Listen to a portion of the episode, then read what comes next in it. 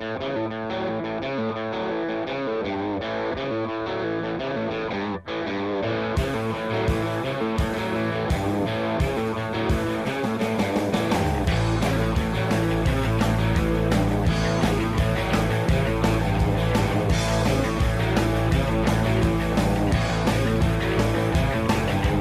chicos saben dónde está la acción. Mientras baja el sol. La banda que les gusta se presenta hoy. Chicos y chicas quieren rock. Quieren rock. Y quieren rock. Rock. Rock. Quieren rock. Bienvenides, esto es Quieren Rock y yo soy el extraño de pelo largo Nico Granato. Volví después de una semana desaparecido. Era cuestión de. eh, Era. Yo dije la del último episodio. Hago este programa en situaciones adversas y lo sigo haciendo. Era cuestión de decir eso para que me pase algo que no pudiera hacer el capítulo en una semana. Sí, eh, lección de la vida. Nunca escupan para arriba porque el garzo te cae en la cara. ¿Cómo va? ¿Todo bien? Yo estoy feliz porque vacunaron a mi padre, pero más importante, vacunaron a Charlie García. Tenemos Charlie y para rato y mi papá también va a hinchar las pelotas un buen tiempo más. Muy feliz por eso, gente, vacúnense, sí, obviamente no anótense para vacunarse y cuídense mucho porque segunda ola. ¿Qué tenemos para hoy en Quieren Rock?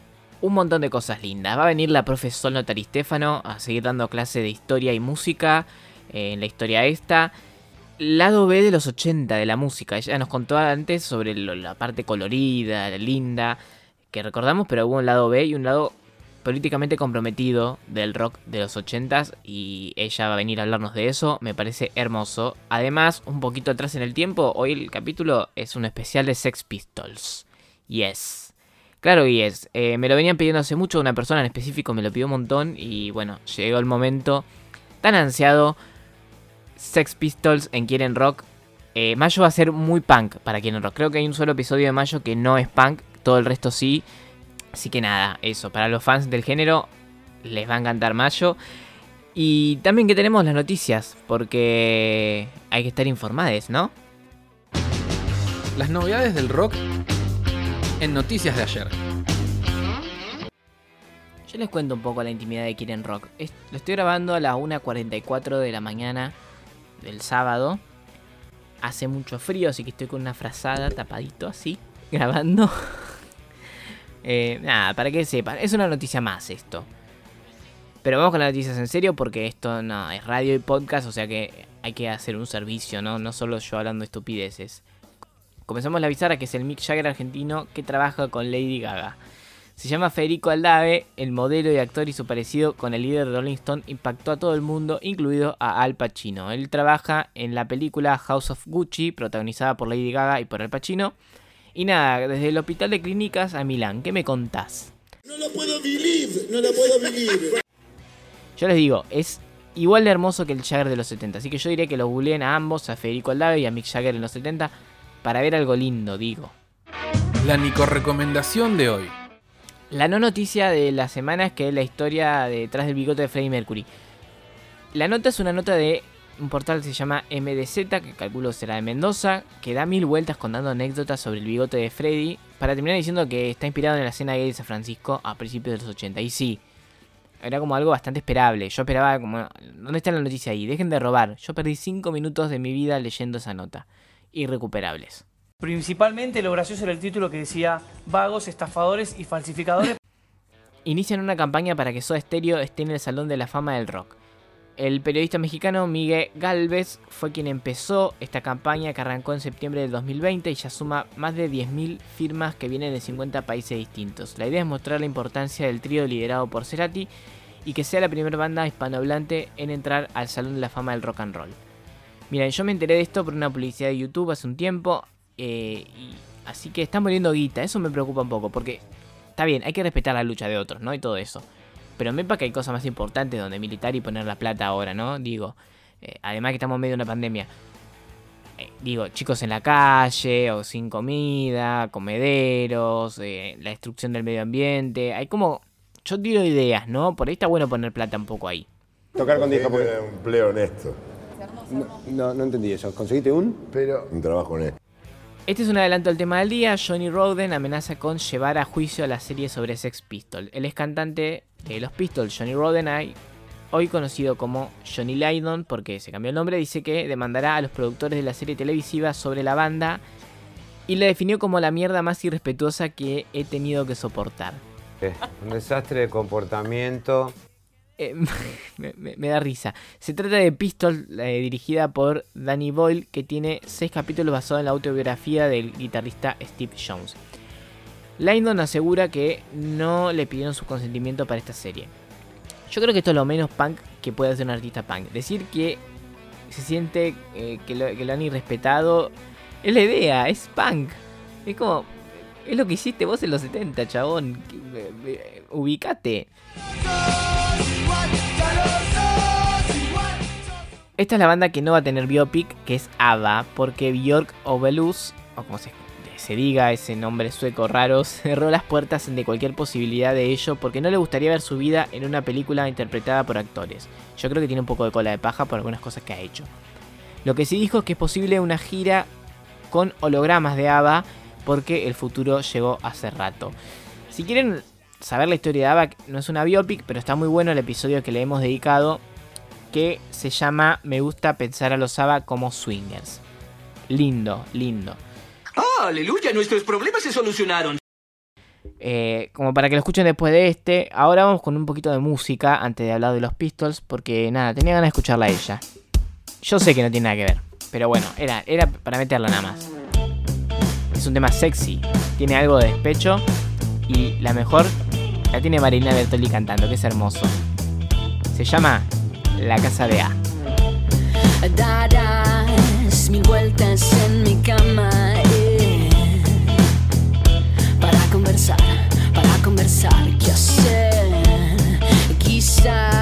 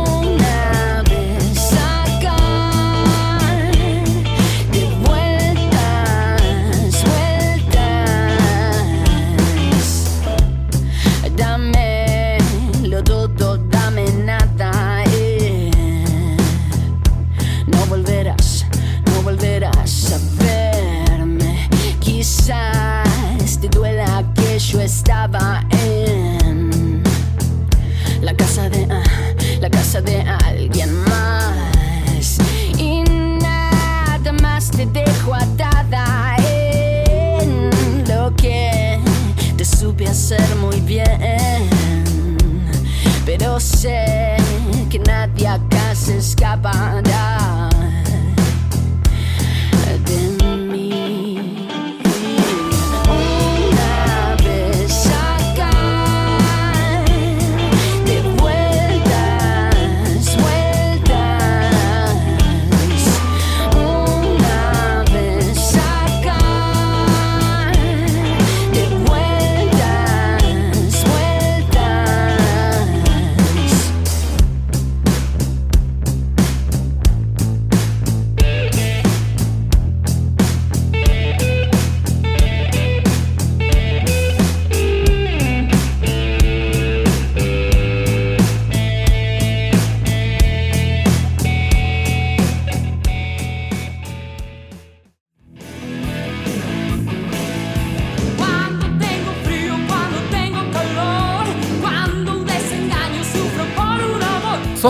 buscan cualquier excusa para escuchar música.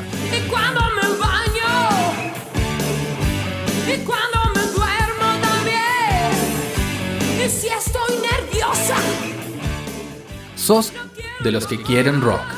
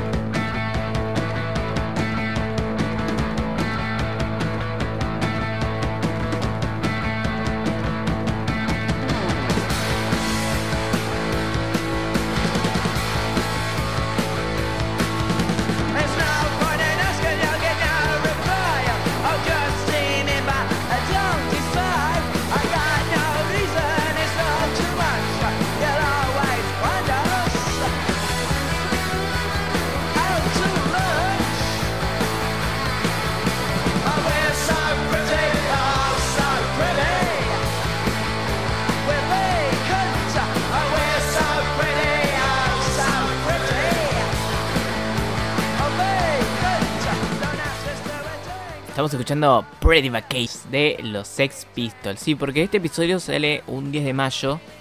Un día como hoy, pero de 1957 nacía Sid Vicious. Una figura para conocer lo que realmente fue el punk más puro. Los Sex Pistols que con un solo disco marcaron la música no solo de Inglaterra, sino todo el mundo, todo un género.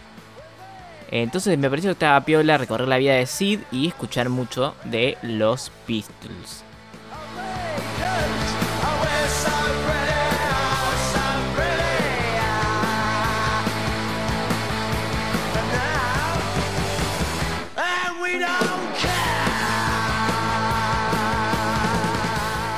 El primer evento que marcó la vida del joven Sid, que en ese momento se era conocido como Simon John Ritchie, eh, fue la separación de sus padres, ¿no? Porque tras esto su papá desapareció de su vida, había prometido enviar dinero para el sustento de su hijo, pero nunca lo hizo. Un sorete el padre, la verdad. En medio de la pobreza absoluta, Anne, la mamá de Sid, encontró como solución la venta de drogas ilegales, de las que también se volvió adicta muy pronto. Su mamá comenzó a dejarlo solo a Sid para rehacer su vida, con vendiendo drogas y saliendo con músicos. Y Sid era un nene solo, desprotegido, sin cariño. ¿Cómo no va a desarrollar un desprecio por el mundo y por, por sí mismo? Alguien que lo dejaron así, ¿no? En la pobreza, en la soledad. Y, y cómo la sociedad miraba eso como, como si nada, ¿no? Como miraba y seguía de largo, ¿no? Eh, y recordemos que estamos hablando del primer mundo, ¿no? En los 60, ¿no? Gran Bretaña. Pero bueno, ¿no? Miseria siempre habrá en todo el mundo capitalista, es así. Sid, eh, bueno, se volvió un chico temperamental, ¿no? Bastante... eh, se enojaba muy fácilmente. ¿no? Eh, se convirtió en una persona bastante, bastante violenta. Yo no quiero justificar con esto, ¿no? Eh, pero está bueno pensar cómo nosotros, si somos soletes con otras personas, podemos ayudar a que saquen lo peor de ellas, ¿no? Uno, uno puede aportar siendo un poco una buena persona con el resto de la gente, ¿no? Y ves si alguien necesita ayudarlo. Eh, ser buenos padres. Si sos padre, madre, tutor o encargado, por favor, haz las cosas bien, porque después la gente la- o, o vive una vida de miseria o hace que otras personas vivan una vida de miseria. Antes de seguir, hay que ponernos en contexto. Estamos a mediados, entre mediados y finales de los 70 en Inglaterra. De la mano de la señora Margaret Thatcher, primer ministra, aparece el neoliberalismo como solución a la crisis económica que se vivió a principios de la década. ¿Qué, era esto? Bueno, todo el estado de bienestar fue desbaratado y hubo un ajuste brutal al pueblo trabajador. Entonces, hablamos de un mundo que pasó de ser con los trabajadores ganando y adquiriendo derechos y, y teniendo bienestar a el desempleo y o la precarización laboral. Como que el mundo se fue al tacho si eras un, trabajador de clase media baja o baja, ¿no? Eh, en medio de ese contexto aparece el punk para mostrar que el mundo efectivamente era una mierda y que las autoridades eran culpables. Era el punk es como el anti-hipismo, ¿no? Es como el mundo no puede mejorar a través de la paz, eh, el mundo no puede ser mejor, no podemos vivir en las flores y en el amor, no. Eh, es toda una porquería, tenemos que ser violentos, tenemos que ser vanguardia, tenemos que ir adelante con toda la violencia y mostrando la violencia recibida por el mismo sistema. Entonces para Sid fue muy fácil mezclarse en ese mundo, ¿no? Porque él vivía exactamente lo mismo, él vivía esa marginalidad. Así que empezó a frecuentar el ambiente punk y formó una banda punk que se llamó The Flowers of Romance, donde cantaba, tocaba varios instrumentos y tenía de compañero a uno de los fundadores de The Clash. Y tocaban obviamente en el club por excelencia del punk, que era el 100 Club, que eh, había mucho bardo y, Sid hacía mucho bardo. De hecho, fue arrestado una noche porque se peleó con otro músico que parece que le ocultó una audición en la que Sid podía haber participado y de hecho incluso terminado siendo un líder de la banda.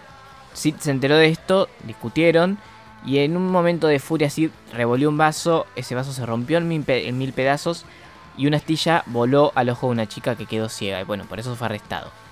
Por otro lado del punk. Otra banda que frecuentaba ese lugar, que todavía no era una banda, era un grupito conformado por Steve Jones, Johnny Roden, Paul Cook y Glenn Marlock. Además de ese club frecuentaban una tienda de ropa, que también a la que iba mucho Sid, que se llamaba Sex, una tienda de ropa de rock. A este grupito, uno de los dueños de la tienda de, ropa, Malcolm McLaren, los incitó a formar, un, eh, formar una banda y a componer temas propios. Porque al principio tocaban como de Alice Cooper y, de ese estilo. ¿Por qué? Porque les veía como una chispa, pero además porque ellos le robaban ropa. Entonces les decía, bueno, entreténganse con algo y déjenme joder un poco a mí y a, a- a mi tienda de ropa. Así que nacen la banda, los Sex Pistols, que tocaban mucho en donde? En el 100 Club. Había como un festival de punk que se hacía ahí de la escena londinense, que era el 100 Club Punk Festival. Así que ya había como un ambiente armado. En el 76, un productor de EMI escucha a, los Pistols y los hace grabar su primer single, Anarchy in the UK. Una canción compuesta por Johnny Rotten y que el nombre ya deja bien en claro qué es lo que está proponiendo. Una anarquía en el Reino Unido. No más reyes, no más primer ministra, no más leyes que le digan qué hacer y no más regulaciones en contra de los trabajadores. ¿Qué quieren? Anarquía en el Reino Unido.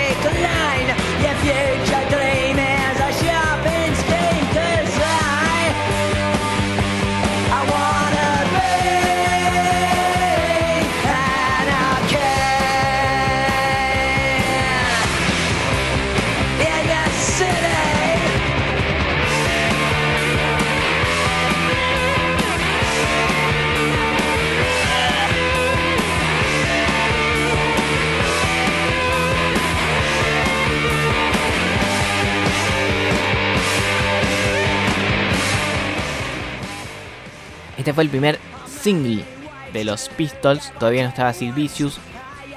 Y se lanzó y al poquito tiempo se disparó la fama, pero no por el tema en sí cuando sonó. ¿Por qué? ¿Qué pasó? El primero de diciembre de 1976 es el día que se dispara su fama. ¿Qué pasó? Queen iba a participar de un programa muy famoso de la televisión pública de Inglaterra, la BBC, pero a último momento canceló. Entonces los productores llamaron a la primera banda que pudieron conseguir. ¿Cuál fue? Los Sex Pistols. La banda cuando llegó al canal con cuatro monos ya inspiró un poco de miedo, pero cuando salieron al aire, a- aclaro, en la TV pública de Inglaterra, televisión de aire, 1976, lo primero que dijeron fue fuck.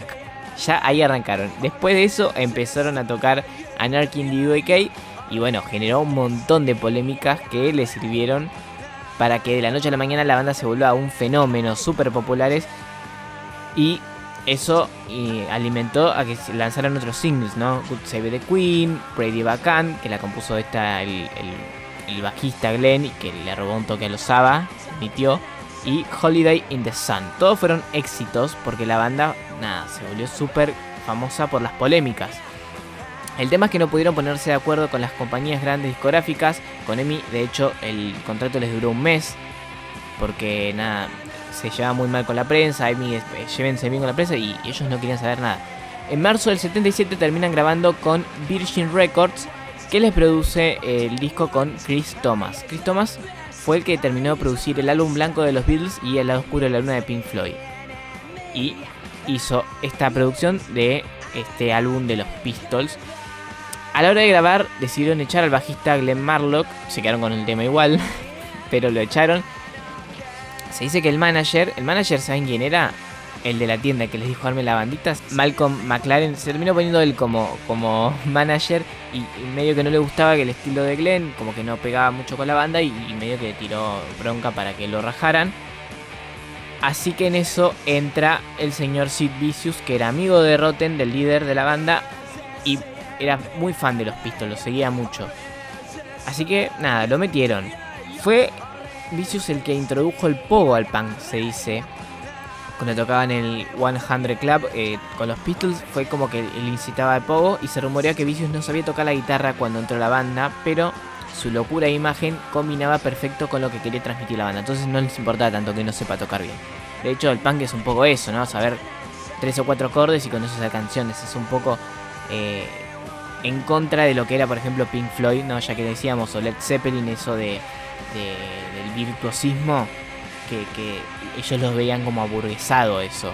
Así que estaba bien eso. El 23 de octubre del 77 salió para Reino Unido este que fue el primer y único álbum de los Pistols, Nevermind the Bollocks, Here's the Sex Pistols.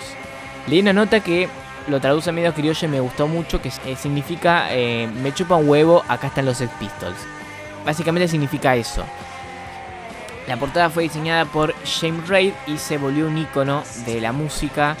La, ¿Quién no ha visto la portada de los Pistols en remeras, en todos lados, no? Una- es amarilla con las letras negras y el logo de la banda en rosa. Nevermind the Bollocks es un disco como de, vanguardia, como decía yo, que era el punk. Va al frente de la batalla contra la sociedad conservadora inglesa, desde el lado de los trabajadores y los marginados, con toda la bronca diciendo que la reina no era un ser humano y que su régimen era fascista. Por eso Dios salve a la reina. God save the Queen.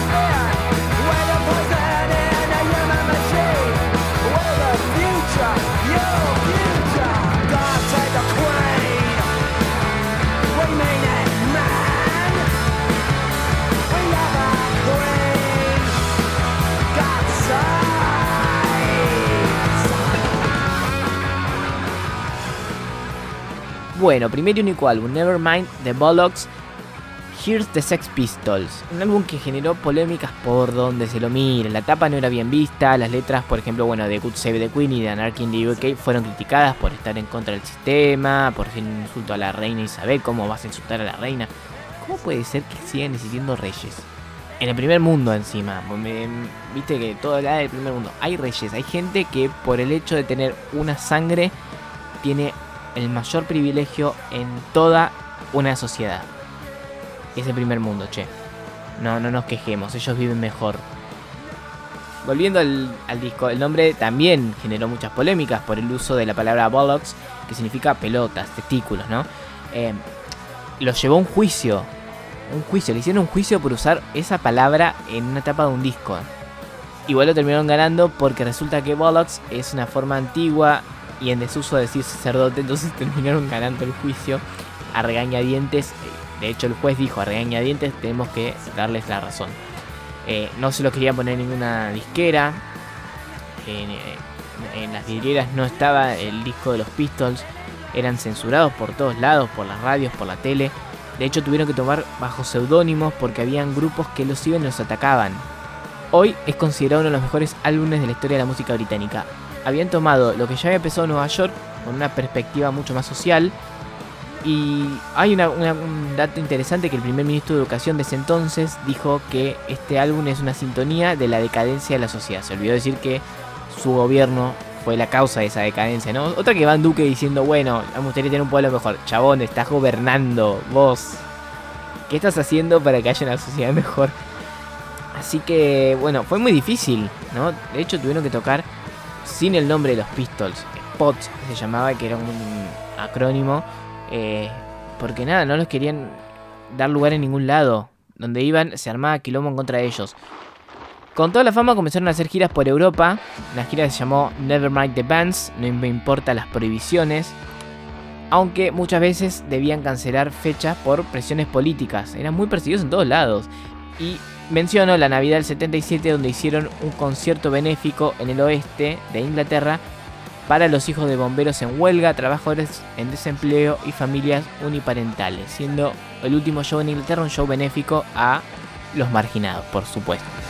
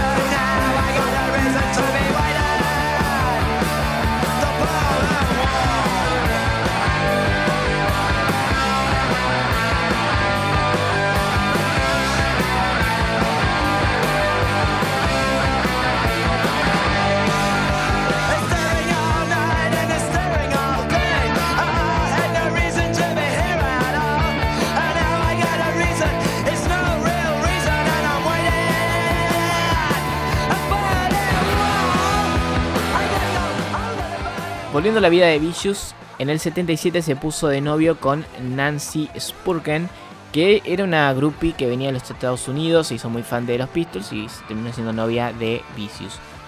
Esta es la verdadera relación tóxica, la original, la... No solo porque se aislaban del mundo para estar juntos y, y había muchos conflictos en torno a eso, sino porque realmente se intoxicaban juntos. Juntos se hicieron adictos a la heroína, principalmente también a los barbitúricos y a la morfina sintética. Todo para escapar de la realidad, obviamente, ¿no? La realidad de mierda a la que habían vivido ambos. Hay una imagen sobre Nancy como que ella lo llevó a la muerte a Sid. Como si él no hubiese sido una persona perturbada toda su vida y no era una persona violenta antes de conocerla, ¿no? Una idea muy machista, muy como de, mirarla como la Yoko, pero más destructiva y más malvada aún, ¿no? Como que la mujer siempre tiene la culpa. No, venimos diciendo que Sid ya era una persona conflictiva desde mucho antes. Lo que sí encontró Nancy es alguien que compartía esos conflictos y, y los in- incentivaban mutuamente. Era algo bastante mutuo. Como decía, los perseguían muchos a la banda, ¿no? Los punk tienen como la imagen de violentos, inadaptados y bárbaros, pero en realidad muchas veces fueron víctimas de la gente en contra de esos movimientos. Por eso tenían que tocar eh, bajo seudónimos muchas veces. Porque los y los atacaban. Roten lo atacaron con cuchillos una vez. Muchas, muchas otras lo cagaban a palo, pero lo atacaron con cuchillos, le cortaron tendones, no, una locura. En el 78 iniciaron una gira por Estados Unidos. Ya sabemos que cuando una banda británica hace giras en Estados Unidos es porque ya la pegó. Eh, una gira que empezó retrasada porque no querían visar a algunos de sus miembros por eh, tener historial criminal. En la gira estadounidense, Vicious ya estaba en un estado de adicción que lo llevaba a tener comportamientos difíciles de llevar. Estaba ido, ¿no? Eh, A veces no, no- estaba en la realidad, otra vez hacía mucho bardo en los conciertos, mucho más de lo propio del punk, ¿no? Insultos, violencia física. Un- una anécdota es que en medio de una abstinencia de heroína se dice que eh, se subió una fan, esta chica lo golpeó y él le escupió la, sangre de la boca sobre la chica, bueno, un asco horrible, pero eran cosas que, que estaban pasando porque él ya estaba como en la- metido mucho en la adicción. Se, se comportaba de forma violenta con cualquiera que se le cruce en el camino. Además de esto, entre los miembros de la banda ya había mucha tensión. Roten se había aislado de Cookie John y a la vez, bueno, Vicious estaba destruido por las drogas.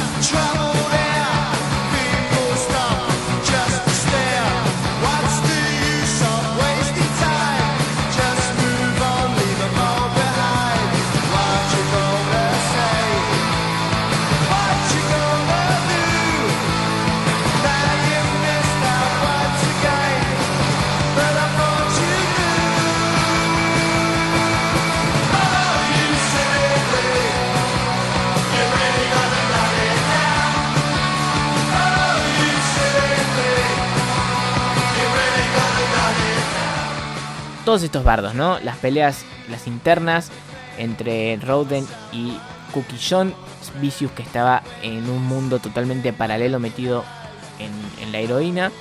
Todo esto derivó que la banda se separara el 17 de enero del 78. Un día después, un Roden decepcionado de sus compañeros lo confirmó en Nueva York y volvió a su país natal.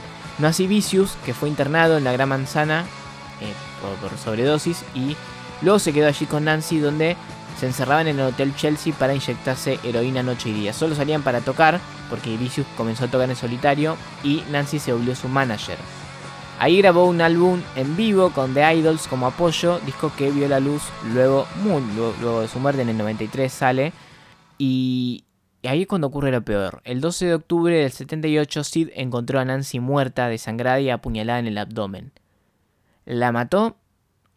Bueno, no, como que no se sabe bien. Sí fue preso por, por el hecho, pero luego fue puesto en libertad condicional. La realidad es que la policía nunca quiso investigar el crimen porque les parecía que era inneces- como que no les importaba la muerte de una chica punk. Sid en un momento dijo que sí, que la había matado, después dijo que no, que no podía haber sido porque estaba muy drogado, con barbitúricos como para hacerlo, estaba dormido. Eh, hay mucha gente que cree que Sid efectivamente mató a Nancy en, un estado obviamente alterado por las drogas. Eh, otros afirman que fue un pacto suicida, ya que Sid intentó suicidarse días después y su muerte no parece haber sido accidental después. Eh, y de hecho la madre de él dijo que encontró una nota eh, que sustenta esta teoría. Otra teoría dice que fue un guardaespaldas para robarles. Nancy lo encontró, se enfrentó eh, al guardaespaldas y terminó apuñalada por él. Eh, otra teoría también que le aportó la madre de Sid fue que un tal Mitchell que los frecuentaba y esa noche estuvo ahí, también los quiso robar y los apuñaló. Bueno, la madre tira varias teorías, viste, como, bueno, está queriendo limpiar un poco la imagen de su hijo. La realidad es que sin investigación no se sabe qué pasó, pero todo aparenta que fue Sid.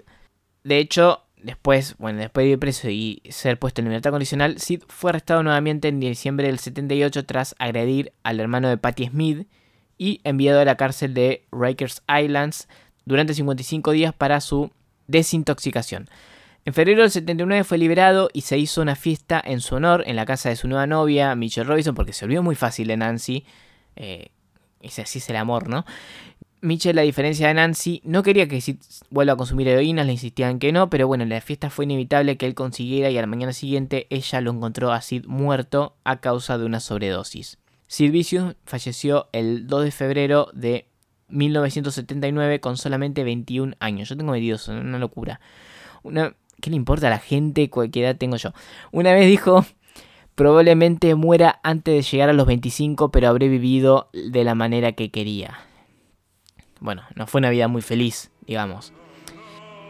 Con él murió un poco el punk, se puede decir, ¿no? Empieza como la muerte del, de lo que es considerado el punk. Es una muerte dolorosa para la música. Los Beatles fueron una banda emblema, ¿no? Noel Gallagher dijo que Nevermind es el disco más influyente de la historia de todos los tiempos. Bueno, acá inspiró bandas fundadoras del punk argentino, Los Violadores. Uno escucha a Valentina Cine dos minutos y puede hacer muchas similitudes entre lo que representaba el disco de dos minutos y el de los Pistols también. Más allá del bien y del punk, Sid Vicious representó al género como un lugar de expresión violenta y destructiva, como un espejo de lo que el sistema hacía con los de abajo de la sociedad, los pobres y los marginales. Un, camino donde el arte representa lo más crudo y cruel de la vida. Ese fue el camino de Sid Vicious.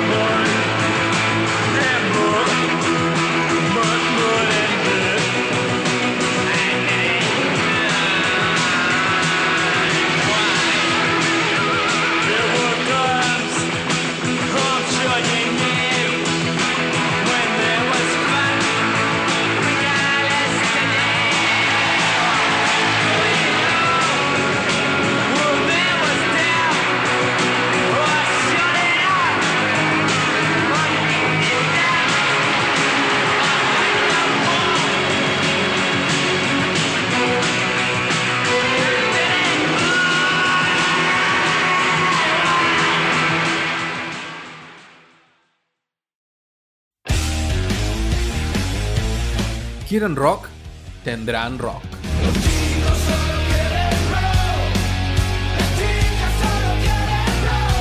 Quieren rock con Nico Granato.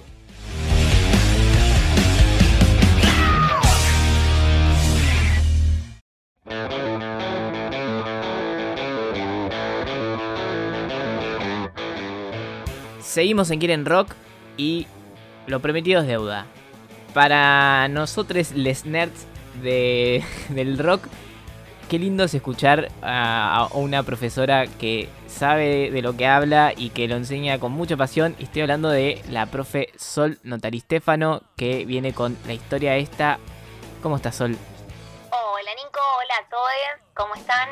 Bienvenidos también a un nuevo capítulo de Historia Esta, esta columna en la que nos vamos a detener a pensar las relaciones entre el rock y la historia que lo produce, ¿no? Como digo siempre, analizar esas producciones artísticas dentro de una sociedad política, económica, geográfica, ideológica, cultural específica, que está en constante tensión y movimiento, da lugar a la creación de ciertas obras y pensar en eso nos permite tener otra comprensión de ellas.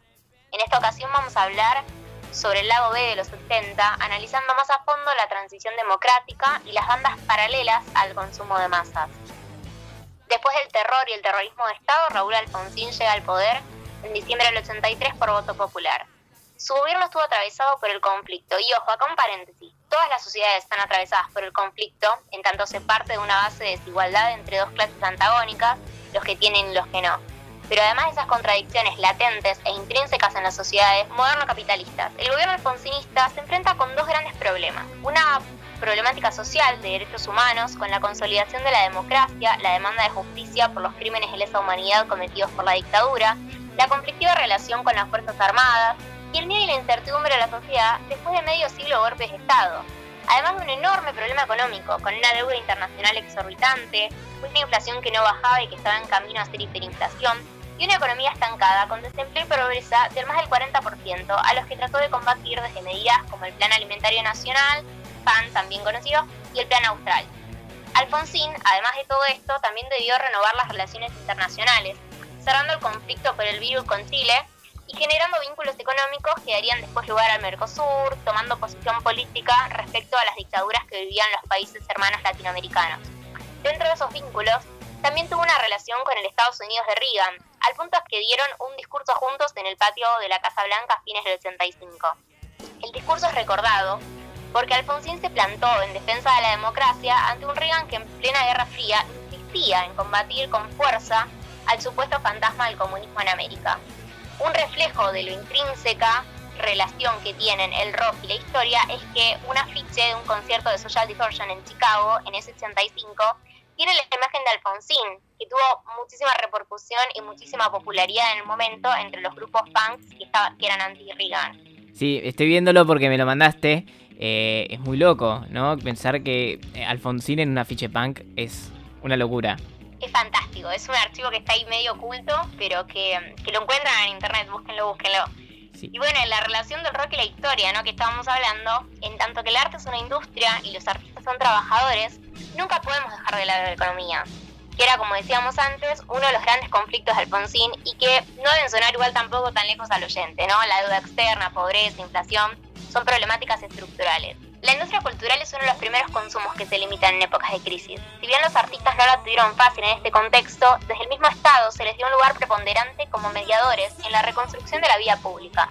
A partir de la Guerra de Malvinas y con mayor impacto desde el 83, el rock tuvo una visualización y una masividad inédita, consecuencia de causa de nuevos espacios de difusión en las radios, programas de televisión, revistas y hasta suplementos en diarios, con recitales masivos e incluso algunos que estaban dentro de las políticas estatales. El rock en esta época se institucionaliza como género musical, como industria en nuestro país, en un contexto en que el Estado se esforzaba porque la gente perdiera ese miedo a la participación, llevando el arte a las plazas, a las casas, dando también un lugar importante a la juventud en la reconstrucción de la vida pública. Eso es interesante, ¿no? Porque Eh. es como eh, todo lo opuesto a lo que pasaba en la dictadura. Es como querían eh, volver a, llevar como alegría y que la gente se reúna y que, y que pueda pensar a través del arte. Totalmente, y de hecho, en este mismo desarrollo enorme que empieza a tener el rock en este momento, impactan también las nuevas tecnologías, como la grabación digital y el CD. Siendo Signos de Soda, por ejemplo, el primer disco de una banda argentina eh, que se grabó en el 77. Pero acá una digresión interesante, que es que fue grabado en Holanda, igual que Clicks Modernos, otro de los primeros discos, fue grabado en Estados Unidos. Argentina no tenía la tecnología para grabaciones de alta calidad y eso limitaba el desarrollo de los artistas y de las bandas a la posibilidad de conseguir una disquera o un productor musical que los banque ¿no? y que los mande a grabar el disco. Hoy en día, la posibilidad de crecimiento de una banda, de grabar un disco y de difundirlo, está masificada con las nuevas tecnologías y las plataformas de streaming. Pero en ese entonces, la gran parte de la música era under, ¿no? Es importante hacer también acá un paréntesis para pensar también que las producciones artísticas siempre son diversas que hay para todos los gustos. El hecho de que una banda se le dé más aire en distintos canales de difusión y se convierta en un fenómeno de consumo masivo, responde también a que ese medio sea una radio, una televisión, una disquera, quiera que tenga impacto. No quiero decir que siempre hay alguien que maneja los hilos, pero sí pensar que lo que escuchamos está también delimitado y condicionado por grandes grupos económicos que financian determinados proyectos artísticos en detrimento de otros, eligiendo quiénes suenan en la radio. Sí, totalmente. Es, parte de la industria, ¿no? Que casi siempre lo menos escuchado es lo que em, más va en contra del poder, digamos. Totalmente, y ahí también es necesario poner en juego quiénes escuchan ese rock, ¿no? Esa juventud de los 80 diezmada no deja de ser, como toda juventud, diversa. No solo en cuanto a las posibilidades y pertenencias a distintos grupos sociales, sino también en los gustos, la vestimenta, la música, la educación, deseos, aspiraciones, la forma de la rebeldía. Aquellos jóvenes de sectores más altos que tienen lo que llamamos una moratoria social, viene a ser un changüí de tiempo antes de entrar al mundo adulto, y aquellos jóvenes que tienen que entrar a los 14 años a trabajar tienen experiencias y por lo tanto tienen consumos diferentes, y eso da lugar a distintos estilos de rock. Los 80 abren la puerta a nuevos estilos, nuevos sonidos, nuevos grupos y propuestas que renuevan la escena, dando lugar a una heterogeneidad inédita en el rock nacional. Es importante entender que se abren también las puertas de la afuera y llegan nuevas influencias desde la música internacional, como el rock progresivo inglés, el punk, el pop, el hard rock, el ska. Y quizás el oyente recuerde que en el capítulo anterior estuvimos charlando de esto, sobre el rock y la postdictadura, haciendo un poco en el lado más comercial del rock de los 80, que responde un poco a la despolitización del arte, ¿no? Una consecuencia directa del no te metas instaurado en la dictadura.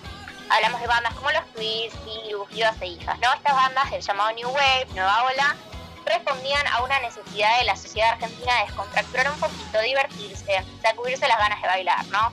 De un lado del arco del rock tenemos al rock pop con letras ligeras y despreocupadas, con propuestas que buscaban mover los pies desde la cabeza, que transgredían desde el escándalo, desde la ironía, el chiste banal, con una bandera de libertad, ¿no? Viviendo en colores, en sexualidad, en desfachatez. Es una juventud nueva y comercializable. En el medio del arco, acá le voy a pedir por favor al oyente que se imagine un arquito, eh, tenemos a bandas que ya sonaban, ¿no? A los pesos pesados del rock nacional, que como ya estaban en la escena, se renovaron y se internacionalizaron. La apertura del país y las relaciones políticas internacionales que Argentina inauguró con el comienzo de la democracia permitieron exportar música, pero también repatriar a muchos artistas que habían tenido que exiliarse. Y ahora ya del otro lado del arco, y un poquito más cerca de los 90, tenemos el auge de un movimiento under, un movimiento pesado, desde la construcción musical, desde la lírica, desde lo instrumental. Son estilos de rock más duro, tipo trash, hard rock, punk, metal. Bandas como Los Violadores, Flema, Ataque, Hermética, Rata Blanca, Huff, Todos tus muertos también un poquito más adelante. Que van abriendo lugar a la renovación de los 90, que será con los brujos e incluso con babasónicos en sus primeras épocas. La transgresión de esta juventud que escucha metal, que escucha punk, va por otro lado, va desde el desenfreno, desde el arboloto. Es un rock rebelde que existe, que resiste, que hace un discurso contracultural. Son los jóvenes malos, ¿no? Los que rompen cosas, pero también tienen letras más involucradas, que denuncian realidades determinadas y movidas que vienen más desde el conurbano, ¿no? De barrios más trabajadores. La difusión y la magnitud del movimiento punk en los 80 tienen sus hitos, como en ese primer Obras de los Ramones en el 87, o el disco Invasión 88, que está creado por la radio Tripodi en pos de documentar un poco la movida en Argentina. Esta música punk, ¿no? Que siempre parece que está enojada, ¿no? Con una estética de baile más oscura, no es un baile, es un bobo. Se conduce también con un clima social que empieza a suceder en el país desde el 86. En ese año el gobierno de Alfonsín, que ya había pasado por varias huelgas generales de trabajadores, dio una movilización masiva de 50.000 personas en contra de la ley de punto final, que buscaba cerrar la herida de la dictadura en forma bruta. Esto rompió la pasividad y el miedo a manifestarse que había dejado la dictadura y va abriendo el lugar a los grandes movimientos y organizaciones sociales de los 90 y de los 2000 y a las grandes bandas que van a musicalizar esa protesta social. Claro, ¿sabes qué se me ocurre a mí? Una, había un tema de Capanga, no me, el nombre no me lo voy a acordar ahora, pero que habla sobre la ley de punto final y la ley de, de obediencia. Que, que fue como muy pasada de largo justamente porque habla del tema, ¿no? Pero eh, entre, el, entre el pueblo, por ahí entre la gente, los seguidores de Capanga, eh, quedó un poco más en la memoria. Sí, es que como estábamos hablando antes, uno de los principales ejes del gobierno del 83 tenía que ser una política de derechos humanos, ¿no? Sí. Alfonsín tenía que dar una respuesta y dar justicia a los crímenes colectivos por las Fuerzas Armadas y por los grupos civiles económicos. Pero la flamante democracia estaba un poco débil, ¿no? Entonces el gobierno luchaba constantemente contra insurrecciones, contra levantamientos piquetares como los de los Cara Pintada en el 87 y para tratar de contener la situación tomaba medidas que podían ser un poco controversiales. Al poco tiempo de asumir, Alfonsín llevó adelante el juicio a las juntas, pero en ese juicio se permitió que los militares apelen al principio de obediencia de vida. ¿Qué, qué quiere decir la obediencia de vida? Viene a ser que solo se puede condenar a los principales cargos de la fuerza, a los ideólogos, y se desliga a los subordinados, que son en realidad los que terminan cometiendo las acciones. Y el rock tiene también su historia de política de derechos humanos, que vimos en la resistencia a la dictadura con ciertas canciones y metáforas codificadas, ¿no? Que también vemos en la actualidad con la relación de algunos artistas como Fito Páez, Lisandro Aristimunio, León Gieco y Abuelas de Plaza de Mayo. En este periodo, ya con la libertad de expresión, tenemos también nuevas canciones que denuncian, pero un hito en el vínculo rock y memoria lo da el recital de Amnistía Internacional del 88, en el que participaron muchos artistas internacionales y en el que Sting subió a las abuelas en escenario a hacer la ronda de Plaza de Mayo mientras sonaba Te Salón, para visibilizar la lucha de abuelas ante 60.000 personas en River. Ese momento va a sembrar, y yo creo también que va a sellar para siempre, el pedido de justicia y el compromiso del rock nacional con los derechos humanos. Patente hoy, con casos como Luciano Arruga y Santiago Maldonado, muertos a manos de la policía. Y reivindicando también un poco ese compromiso, nos preguntamos hoy, a más de un mes de su desaparición, ¿dónde está Tehuel? Totalmente. Sí, hay que seguir preguntándose dónde está Tehuel porque, eh, como decís, más de un mes y no se sabe qué pasó. Una locura. El rock tuvo, ya cerrando, y tiene un lugar fundamental en el desarrollo político y social de nuestro país y siempre se hace eco de los distintos fenómenos que pasan. Les dejamos con un temazo de los violadores para pensar un poco en las luchas, en los conflictos que siempre están atravesando nuestras realidades. Los violadores, más allá del bien y el mal. Muchas gracias, Sol. La profe Sol Notari Stefano en una nueva y gran columna de la historia esta. Comienza el juego ya en el viejo salón. Su señoría atenta observa desde el visor. Negras y blancas hay como en el ajedrez. Solo que la vida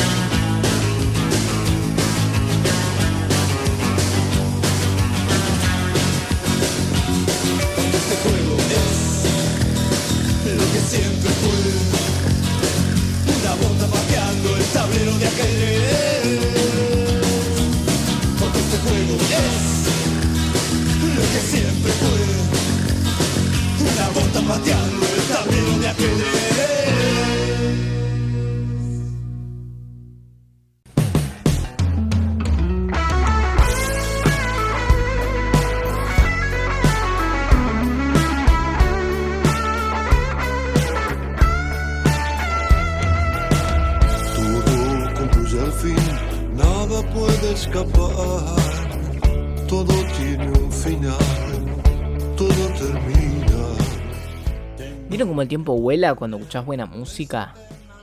Pasa, ¿no? Una hora. ¿Cómo pasó tan rápido la hora? Hemos llegado al fin de este Kiren Rock. Pero el fin de este episodio. Porque la semana que viene sí les prometo que va a haber otro. No voy a desaparecer más. Eh, y ya les prometí mayo con mucho punk. No les voy a decir qué banda sigue. No. Yo ya la tengo planeada, pero no les voy a decir. Quédense con la duda. Bueno, nada. Nos encontramos la semana que viene, ¿les parece? Sí. Porfa, a mí me hace bien y espero que ustedes también, porque la vida hay que llevarla con muchísima, muchísima música. Adiós.